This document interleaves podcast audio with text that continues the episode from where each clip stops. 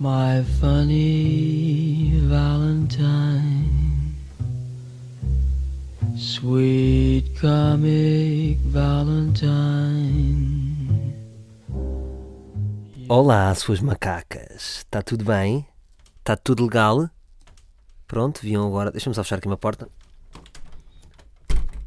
Ah, Esta porta não fecha, meu. Portas que não fecham, sabem? É como na, na série Modern Family. Sabem do grau da família? É giro porque é recorrente, ou seja, ali o racional é. Há sempre uma coisa que não é arranjada.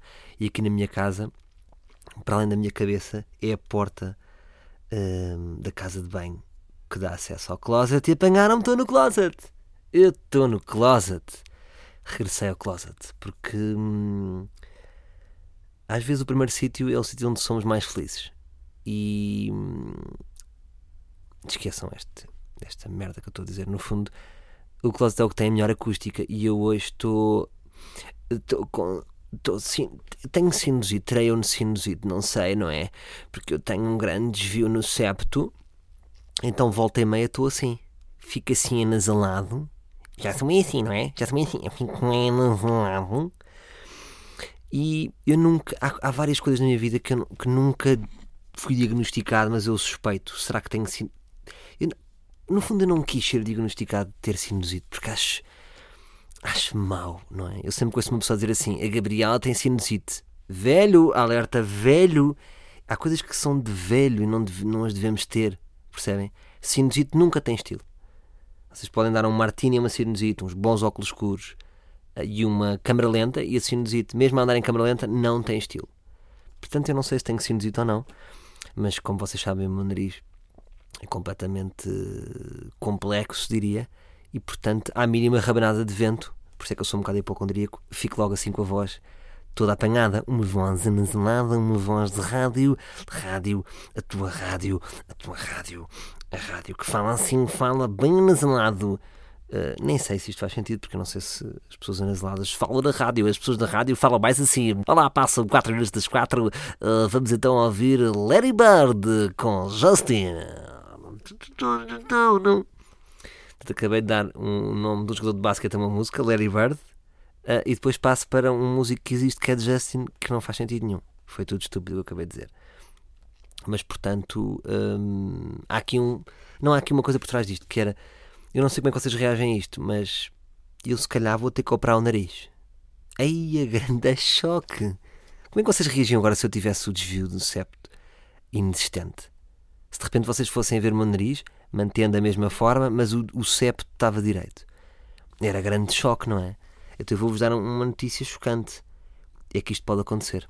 Eu, dia 18 de Abril, vou a uma consulta num otorrino, porque nos últimos dois anos para cá, nos últimos anos, progressivamente, eh, estou sempre com tosse, respiro cada vez pior, porque estou mais velho e este nariz já não está a dar.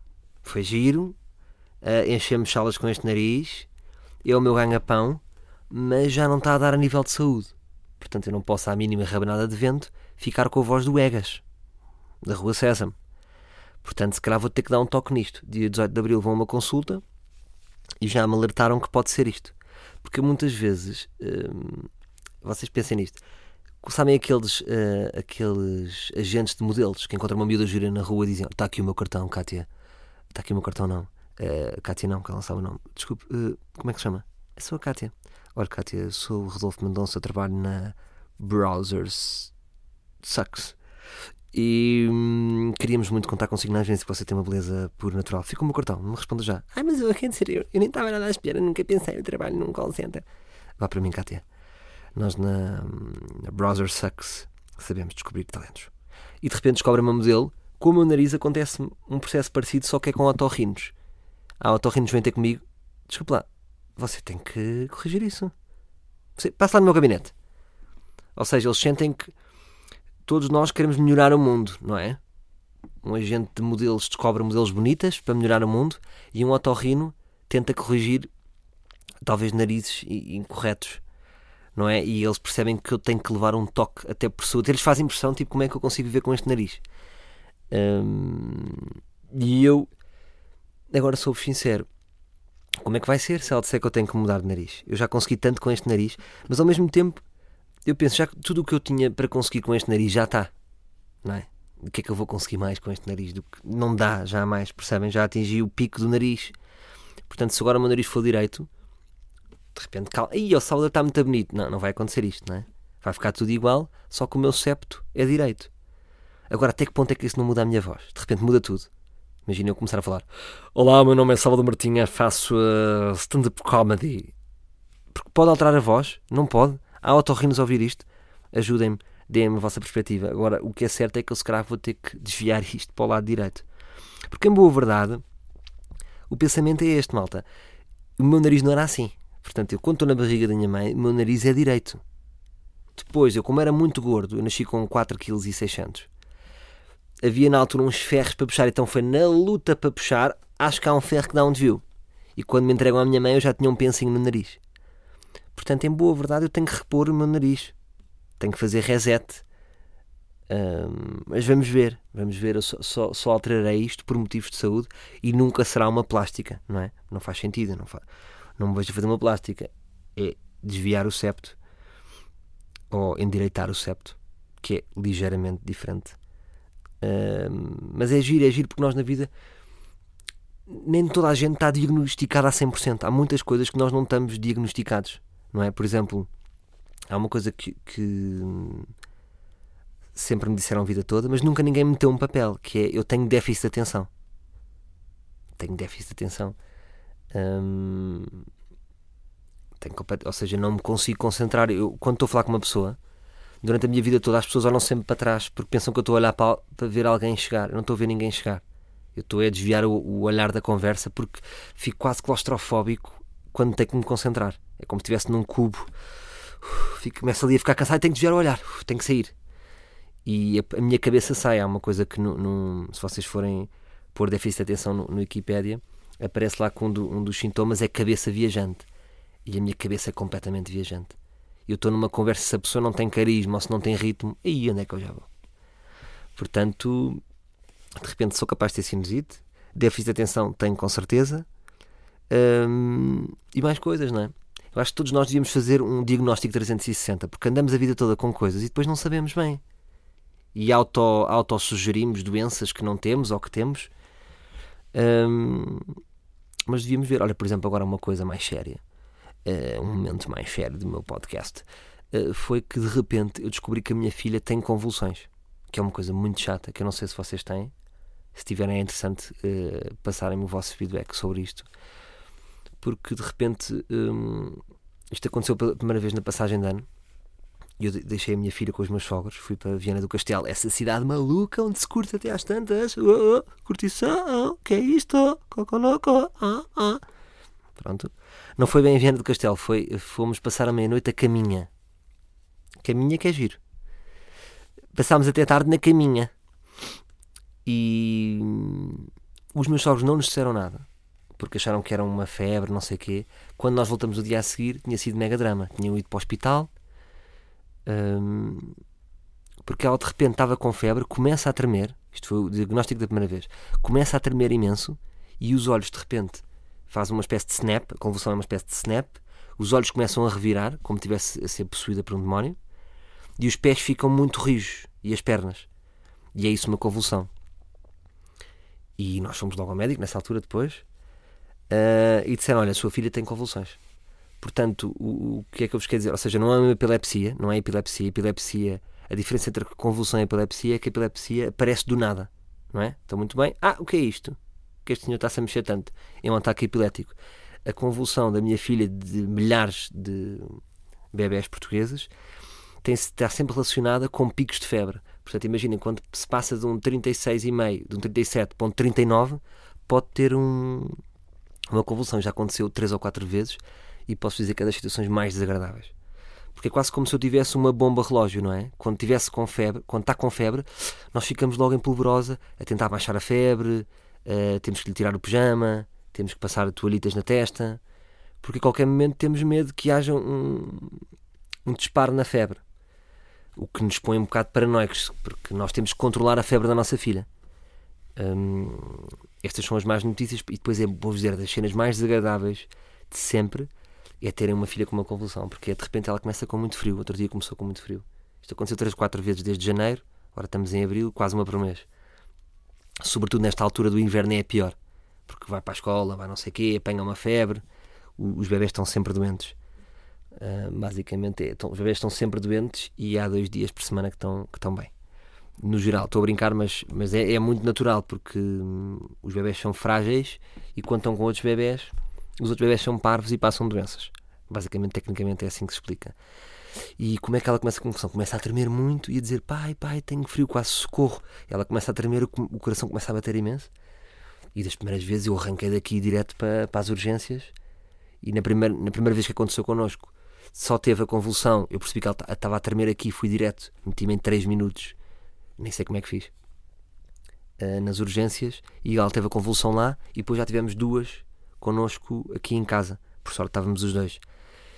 E é arrepiante verem uma filha a pedir: Pai, socorro, ajuda-me, ajuda-me, ajuda estou cheio de frio. Ajuda-me. Ela não fala assim, mas diz: Pai, tenho frio, tenho frio. E vocês não conseguem ajudar nada. Quase que me deu vontade de chorar na última. E... Mas pronto, isto é o lado mais dramático. O lado positivo é que normalmente é só até aos 5 anos e depois passa. Percebe a boa coisa disto? É uma coisa que os bebés têm porque é uma forma do, do, do organismo reagir à febre. Portanto, é, é quase como o sistema. É quase como terminar a tarefa. Tem muitas janelas abertas, e o computador já não está a conseguir reagir, tem que fazer Ctrl Alt Delete. É como o organismo fizesse um autocontrol delete. E pronto, sou o pai de uma menina convulsa. Se calhar sou daqueles pais. Sabem aqueles pais conhecidos que de repente vemos na, numa associação? Ah, o quê? O, o Paulo Pires é da associação de de. Como é que se chama? Não é o Paulo Pires, é, é, é, a Iva Domingos, não é? De repente a Iva Domingos dá a cara pela psoríase. Um, aquelas pessoas conhecidas de repente, ah, o que esta pessoa tem isto? E eu sou, de repente, sou este pai, o, o, o Salvador, que é pai de menina convulsa e pertence a esta associação. Que não sei se existe associação, mas se, se existir, vou já contribuir com o meu peluche como se fosse a contribuição para as associações plus. Uh, nem sei, olha, vou ter de pesquisar se há associações. E pronto, aí estávamos aqui neste racional de o que é que nós somos diagnosticados, o que é que não somos. Ora, já sei que a minha filha uh, tem, esta, tem este problema, tem convulsões e tem que ser um pai alerta. E, e serei, assim serei. E esperar que hum, chegue até aos 5 anos. É estranho, não é? De repente desaparece a uma idade. É, olha, é quase como as borbulhas, não é? Se as borbulhas existem na puberdade, as convulsões em bebés que têm convulsões é, é do 0 aos 5. Pronto. Então já tem 2 anos e meio, só falta mais 2 anos e meio. Aí de fazer uma grande festa daquelas festas. Sabem aqueles eventos que fazem no Facebook? Tipo, despedida, agora que está, despedida do Bruno Carvalho do Sporting. Festa de despedida, também vai, vou fazer uma. Festa de despedida das convulsões da Maria Antónia. E vai ser uma festa da Roma, no Lux. E até às tantas, só com bebés de 5 anos. Só, de partido. Sim, daqui a 5 anos vai ser assim. Que é que tem a tua filha? Já sai à noite? Sim, ah, já sai à boa, tem 7, já sai desde os 5. Pode acontecer isto. E pronto, por falar em festa, fiz anos. Fiz anos. Hum, quando é que eu fiz anos? Fiz anos dia 6 de abril, num dia inacreditável. O que é que se passou no dia 6 de abril, no último 6 de abril? Lula tem que se integrar às autoridades acabou por se integrar um dia mais tarde, mas era o dia em que está, entra para a história que ele tinha que se entregar. Bruno Carvalho é Bruno Carvalho, com tudo o que isso significa, e eu faço anos. Portanto, foi um dia hum, incrível, não é? Posso dizer, ora, posso dizer que o meu dia de anos foi histórico, de facto. Foi histórico. Sobre o Bruno Carvalho, não me vou alongar muito mais, porque já disse tudo num, num post, uh, num post. Não sabem que os comentadores agora é assim. Os comentadores mais velhos a falar de Facebook como não sabem o que é, dizem sempre: o Bruno Carvalho fez um post. Alerta velho. Portanto, são velhos que um velho que diz post também diz: fiz leak. Fiz leak no teu post. E fiz comment. Ah, comment foi bem dito. Como é que um. Como é que... Por acaso, comment não se engana nunca. Fiz comentário, não é? E, e fiz anos Hum, mas depois não me esqueçam aqui em relação também à, àquilo que eu escrevi no Instagram e no Facebook. Depois também quero, quero falar aqui sobre uma, uma temática, mas lá mais para a frente. Tem a ver com escrever. Agora, a questão é como é que foram os meus anos. Foi fixe. Convidei um, uma maltinha, uma maltinha, bandeira de malta. Então fiz. eu sou contra jantar. Portanto, eu nos meus anos sou sempre contra jantar. Desculpa, fiz aqui um Picasso. Nos meus anos sou sempre contra jantares porque eu não tenho paciência para jantar. Já sabem como é que é a minha vida, não é? Com o Fred e com o César Mourão. Ainda hoje mais um almoço. Vamos ao Faustino. Ui, quando eu ouço estes nomes sugestivos, lá fui eu ao Faustino. Comi uma sopa de agrião, uns filetes com uma salada e uma água. Quanto é que este menino paga? 25. Porquê? Porque os bichos lambuzam-se com chouriços antes, é sobremesas, ele é vinhos, ele é gordas. E pronto, é, é isto. Tenho que agora poupar muito. Tenho que trabalhar mais. Olha, coisas que eu não ia aceitar, malta, podem-me convidar. Porque eu agora trabalho com duas gordas e isto tem custos. Mas pronto, fiz anos, convidei uma maltinha, tinha muitos amigos fora. Uh, tinha um dos meus melhores amigos em Madrid, outro dos meus amigos em Amsterdão. Um, que, ou são aqueles anos que calham e, e deixam esta amiga mais frágil. Mas pronto, assim foi. Onde é que eu combino? Ah, sou contra jantares porque acho que o jantar é um. Porque acho que o jantar, naquela mesa, naquele conceito de mesa corrida, primeiro acho, acho que já, já não estou aí, já não, já não estou nessa fase de fazer esses jantares. Não é nessa fase, é pá, já não me apetece, não é? É bifinhos com cogumelos. Não, vou fazer. E, e depois tu nunca desfrutas das pessoas todas. Se forem 20, não desfrutas. O que acontece é que tu ficas colocado num lugar onde estás confinado a uma espécie de pote da Champions. Podem-te sair duas pessoas que são uma seca e já ardeste com o jantar. E eu que já sabem que tenho déficit de atenção, depois tenho que ficar com aquela pessoa. Ui, para mim não dá. Portanto, eu combino logo sempre copo, copo a seguir. Combinei copo no parque. Olha, bom bar. Se vocês vierem a Lisboa ou se forem de Lisboa, há um bar giro chamado Parque, que é mesmo um parque, é isso, é a sua graça.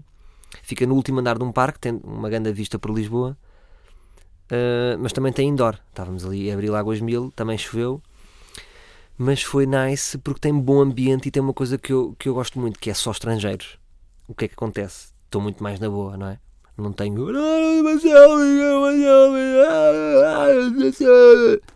É isso que eu, este é o barulho que eu ouço de selfies. Não, por acaso nem tenho sonho injusto. Durante o dia é sempre correto, mas à noite é este o som que as pessoas fazem. Viram um homo sapiens da selva.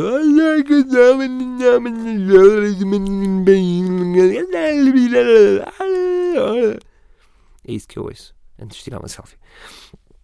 E copo, garrafas, só trabalho com garrafas, porque vocês, eu tenho alguma experiência de noite e quando se lidera uma destas noites tem que se trabalhar com garrafas, porque as pessoas normalmente são finhas, vão beber a sua, vão fazer não, quer, não querem ter os seus custos.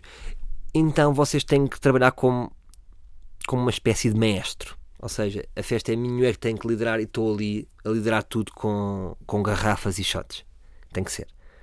Uh, não posso olhar a custos, por exemplo, eu sou poupado em almoços à semana, como vocês já viram, não tenho paciência para pagar mais de 10 paus, não me apetece, até porque dou essa importância à comida à semana. Eu quero é comer uma sopa, um, vou num peixinho e uma água com uma rodela de limão, não como sobremesas. Uh, por isso é que eu tenho o corpo do ano, não é? E por isso é que a Menzel está atrás de mim, a GQ, enfim, não vou estar aqui a acabar.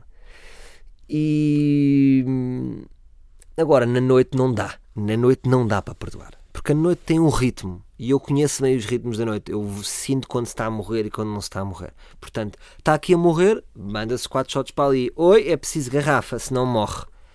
E portanto, hum, epá, nem, nem, até fica mal estar a dizer quanto é que gastei. Fica mal não vou dizer, mas trabalho com garrafas. Porque acho ficha. Gosto de ir a uns anos um amigo meu e gosto que ele tenha ali uma garrafa para mim também. Acho, acho porreiro do que estar cada um. Estes processos desgastam muito. Ir ao bar. Ir ao bar. Eu já não vou ao bar desde 2008.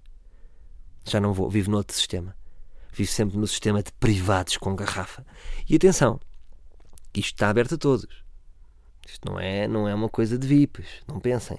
Isto é money talks não é? Mas se vocês pensarem, é sempre esperto, é sempre smart vocês comprarem uma garrafa. Um, porque acaba sempre por render. Compra uma garrafa vá, de vodka por 120 euros.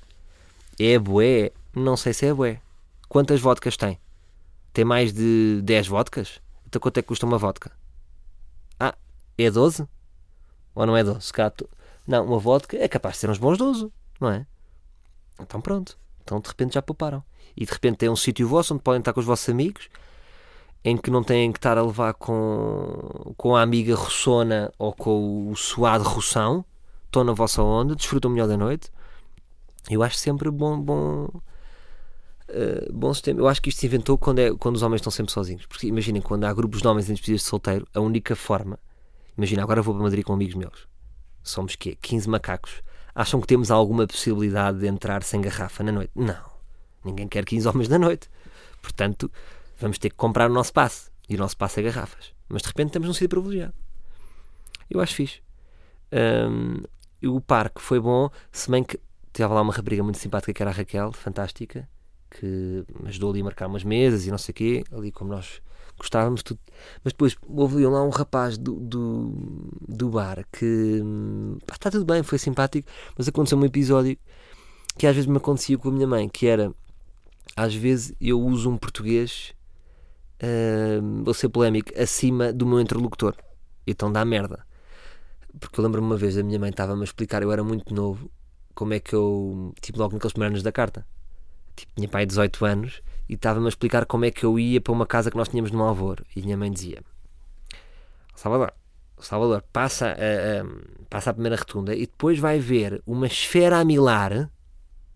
Pronto. E eu disse: Bem, uh, já falamos, eu vou aí ter. Esfera a milar. Uh, o meu cérebro fritou, não é? Quer dizer, ninguém está a dar uma indicação e, e de repente saca-me um esfera a milar. Uh, já a esfera é fora, a milar então, pronto. Uh, e eu aconteceu-me isso com, com o rapaz do barco, que eu disse assim: Mas és tu ou Raquel que trata das bebidas? Oh, oh, vocês articulam-se, não é? E o rapaz fez, tuf, aí fritou, tipo, fritou a cabeça. Eu disse: Vocês articulam-se, fritou-se outra vez e nunca percebeu o que é que eu disse. Pá, e eu, o que é que eu concluí na minha cabeça? Que a palavra articular não pode ser usada assim. Ah, estúpida, percebem? Temos de ver com quem é que estamos a usar. É uma palavra frágil e perigosa e, não, e pode não se perceber. E pronto, passou-se isto, mas depois resolveu-se tudo. Depois rumámos ao bosque. No bosque mandei uma mensagem ao bom Kamala: Kamala, faça anos, tará, tará, tará. Passado nem 15 segundos, Kamala, não te preocupes, vem puto, está tudo tratado. Chego ao bosque, fila gigante, é que dá-me prazer. Não digam que não me dá prazer, que são das coisas boas. Já o Ricardo Araújo Pereira dizia: a única vantagem de ser conhecido é passarmos à frente de restaurantes. Na vida do Ricardo é assim, senhor. Na minha é passar à frente de restaurantes e em filas de noite. Ricardo, tens desfrutado desta que também sabe bem, ainda sabe melhor, porque a fila do Bosque vai desde o Bosque que fica no fim da LX Factory quase a meio da LX Factory. Portanto, é passar, é, é quase como quando vocês passam, passam tudo pela esquerda e depois metem-se na direita, sabem? Quando vêm para a ponte, oi, de repente dão uma ratada e começam a buzinar. Só que ali as pessoas não podem buzinar, porque este sistema é legal, não é? E eu sou uma estrela, portanto vou entrar pela direita. e entrei, tudo tratado no bosque, mais uma garrafa e, e rolou uma boa noite. Rolou uma boa noite ali atrás. Eh, normalmente passa um estilo de música que eu curto, que é hip hop. Uh, nessa noite, até que a mal entrar, não estava totalmente do meu agrado, mas não sei se, se os sábados não são melhores que as sextas. Não sei, temos que ver isso. Mas passa ali normalmente um bom hip hop e, e é um estilo, é como o Radio Hotel. O Bosque e o, e o, o Bosque e o Radio Hotel são clubes que passam um som de hip hop, eh, mas, tem, mas quase que têm, pelo seu tamanho, podem ser considerados clubes e não são aquela discoteca massiva. E eu gosto mais de clube, porque ir para um luxo é duro, ou para um urban, não é? Calma. É preciso pôr joalheiras, é preciso buscar espadas, vai haver guerra, temos que assassinar arrumadores até lá. Vocês percebem? Hum, e pronto, é isto que este vosso amigo com déficit de atenção tem pensado. Eu por acaso estive a ver um documentário na Netflix e sabem o que é Adderall? Pá, vejam este documentário que é. Hum, chama-se Pílulas não sei quê. Que são os putos norte-americanos que tomam para ajudar a concentrar. Por isso é que há bocado estava a falar de déficit de atenção. Então, quem tem déficit de atenção pode tomar aquilo legalmente. E acho que aquilo, de repente, vocês utilizam uma parte maior do vosso cérebro e passam a ser muito mais concentrados e a ser máquinas. Porque vocês sabem como é que é a cultura norte-americana. Tem que ser giros, tem que ser giras, tem que ser bons alunos, tem que ter bons corpos. Então há uma exigência muito maior sobre eles, porque há muita cultura do vencedor e do falhado, que aliás não é uma cultura só norte-americana, é uma cultura que se globalizou, não é? Todos nós pensamos desta forma, que eu acho uma forma muito desumana de pensar que é o vencedor e o falhado. A palavra que eu mais odeio é, é, é, é o falhado. Acho desumano se me chamar isso alguém. Uh, acho que nenhum ser humano deve ser uh, catalogado nem numa nem noutra. Ou seja, é mais leve dizermos que é um vencedor, porque há vencedores, mas acho que não devia haver a antípoda desta palavra. Acho que não devia haver falhado. Porque acho que é uma palavra hum, feia e injusta. Enquanto vencedor, acho que pode ser justo. Falhada, acho injusto, não sei porquê. Percebem? Acho que esta palavra não devia existir. Hum, das palavras mais desumanas que existe. O meu, o meu, o meu avô tinha uma definição que eu gosto muito de falhar, que era falhar é ter um ideal tão alto que não se consegue atingir. Pronto, eu diria que isto é um, uma pessoa que tenta ser vencedor, não é? Ou seja, uma pessoa que sonha e que almeja uma coisa que depois não consegue atingir. Agora, fala, este gajo é um falhado. É pá, percebo que, que, muito friamente possa ser verdade, mas. Mas e depois ir perceber os motivos, porquê? Não é? Uh, há antecedentes. É como, é como num crime, não é? Uma pessoa que nunca fez crimes não pode ser condenado totalmente, só pode ser condenado parcialmente. Portanto, eu diria que uma pessoa que os outros consideram falhada tem os seus antecedentes, portanto, não pode ser, na totalidade da palavra, ser considerado um falhado. Mas pronto, mas vejam este documentário e eu, aquilo que eu vos lance é, não sei se isto é proibitivo que eu estou a dizer, se é um lado meio dangerous, mas lanço-vos esta questão. É possível comprar Adderall em Portugal? Posso tomar, curti experimentar. Agora, quais são as consequências? Quais são os efeitos negativos? Faz muito mal? Faz tanto mal como experimentar cocaína ou MD? Porque o que me dá a sensação é que a cultura norte-americana vive disto. Eles têm os seus resultados também. Também, também quer dizer, não posso generalizar. Eu sei que isto é altamente polémico, eu estou a dizer, mas gostava de experimentar, gostava. Eu sou uma pessoa que experimenta as coisas. Vá, cavalo, não, não, claro que não vou experimentar. Crack, não tenho nenhum interesse. Adderall, curtia experimentar. Até porque sei que é medicado para pessoas como eu. Hum, mas pronto. Permitam-me só fazer aqui um pause. Aqueles meus pauses míticos. Este pause é sempre mítico, porque é, é, é um pause em que eu vou uh, ver se o, porque o computador suspende. Então nunca vou alterar isto, tenho que sempre ver se estou a gravar ou não estou a gravar. E pronto, meus chapas. Ah, tinha aqui um tópico que, era, que estava relacionado com o post que eu fiz do Bruno Carvalho. Não vale a pena alongar muito, nem tenho muito interesse. Acho que, que me interessa ser mais cirúrgico naquilo que eu disse. Ou seja, quando escrevemos, temos o pensamento mais estruturado. E não me apetece navegar na maionese sobre o pensamento do Bruno Carvalho, porque eu gosto muito do Sporting. Uh, portanto, não me apetece nunca prejudicar o Sporting, mas já disse o que tinha a dizer neste meu post uh, quer no Facebook, quer no Instagram, que foi uma, uma, um segmento que eu criei dentro do meu Instagram, chamado Muito Grande para o Instagram. Porquê?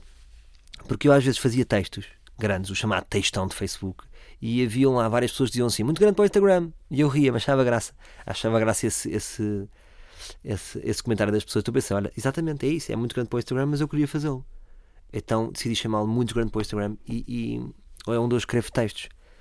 Uh, peço à minha miúda que é designer para me fazer aquelas capinhas e depois faço textos entre os 1000 e os 1700 caracteres.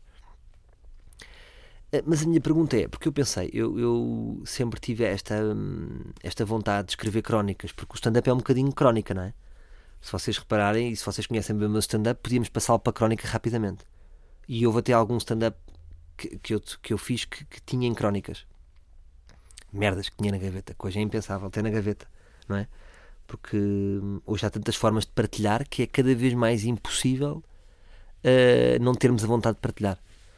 Uh, mas eu gosto porque eu gosto de experimentar vários registros, enquanto aqui se estrutura o raciocínio de outra forma, não é? eu estruturo, estruturo, desenvolvo, quase converso com um amigo imaginário que, que existe realmente, que são vocês, enquanto na escrita permite-me estruturar e ser mais cirúrgico e mais minucioso em relação às palavras. Só que a minha pergunta é: alguém lê?